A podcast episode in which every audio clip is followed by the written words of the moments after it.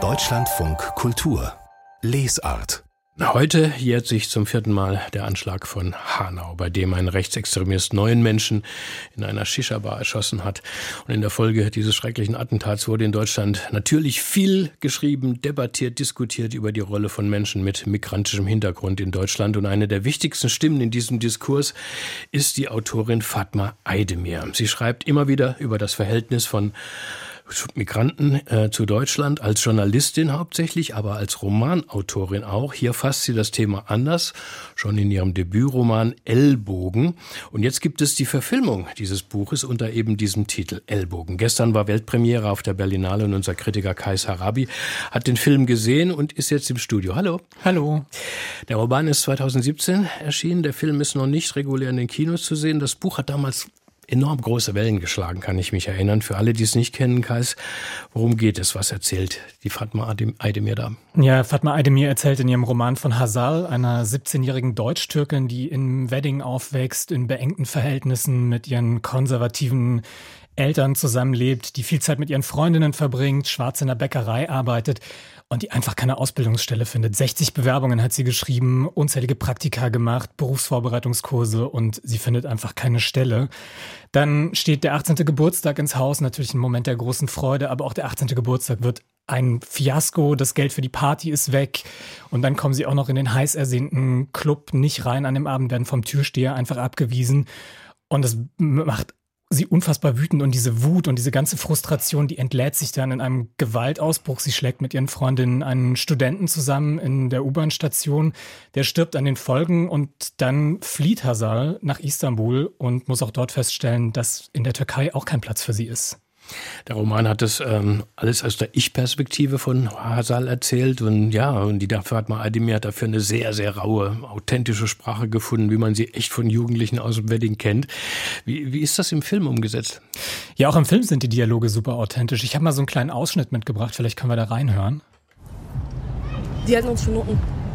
Digga, scheiß drauf. Scheiß drauf, was die denken. Elmar, Erzähl mal, was so witzig. Wir warten auf unser Taxi. Wollt ihr mit reinkommen? Nein, aber ich zeig euch alles. Wieso nicht? Da lernt ihr was fürs Leben. Danach forscht euch kein Junge mehr. Können wir bitte gehen? Sprich mal ein bisschen lauter.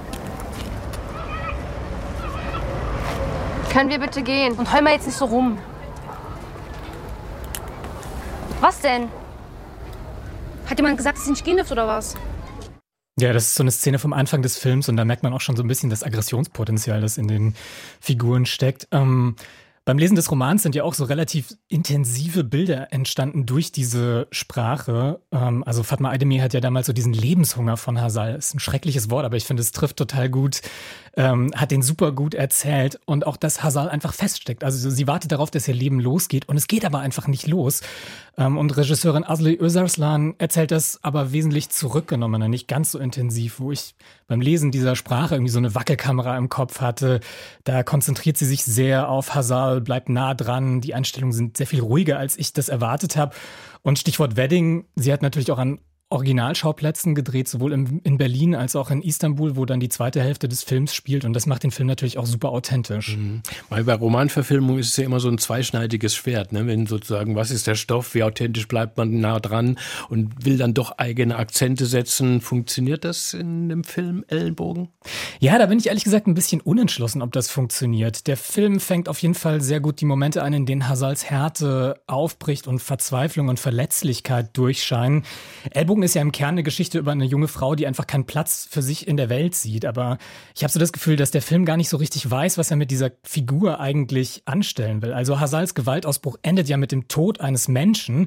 Und irgendwie wirkt der Film aber manchmal so, als würde er diese Figur so glorifizieren wollen als starke Frau.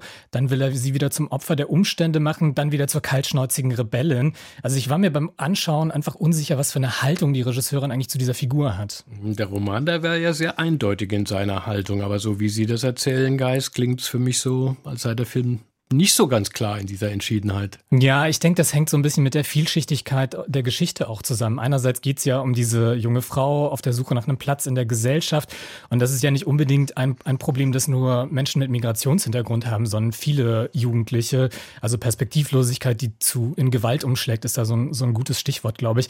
Andererseits erzählt der Film aber schon eine sehr dezidiert migrantische Erfahrung. Also es gibt dann in der zweiten Hälfte eine Szene, wo Hazal mit einer ähm, Bekannten in Istanbul sitzt und die Bekannte sagt so, ha, du sprichst so ein schönes Türkisch mit deutschem Akzent. Und dann in einem anderen Dialog wird auch klar so, ja, über die Situation der Kurden in der Türkei weiß Hazal auch relativ wenig und sie wird dann auch als naiv bezeichnet.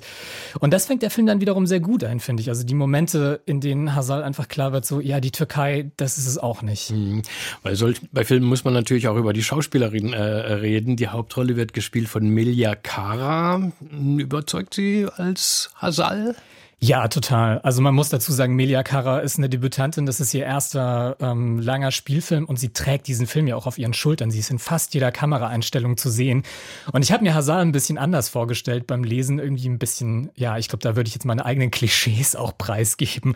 Ähm, aber sie überzeugt total und auch der Rest des Ensembles spielt es richtig gut. Mhm. Kaiser Harabi, bei solchen Filmen fragt man sich, okay, für wen ist er eigentlich gedreht? Also alle rechten Dumpfbacken gucken sich solche Filme überhaupt nicht an oder wollen dann neuere Klischees bestätigt sehen oder so. Ähm, manchmal hat man bei diesen Filmen auch so das Gefühl, das ist preaching to the safe. Die Leute, die sowieso die die gute Einstellung haben zur Migrationsproblematik, sage ich jetzt mal in Anführungszeichen, ähm, die sagen, gehen da rein und fühlen sich dann bestätigt, erhellt oder für wen ist der Film? Ja, das ist ja auch so das Problem, das, glaube ich, die postmigrantische Literatur so ein bisschen hat, Preaching to the Choir. Ich würde sagen, der Film ist für alle was, für die auch ähm, der Roman was ist.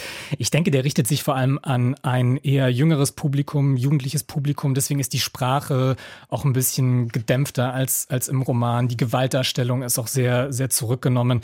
Er läuft ja bei der Berlinale auch in der Sektion Generation 14 Plus, also so, ist für ah, ja. Jugendliche mhm. ab 14 auch freigegeben. Normalerweise sind bei Festivals alle Filme ab 18.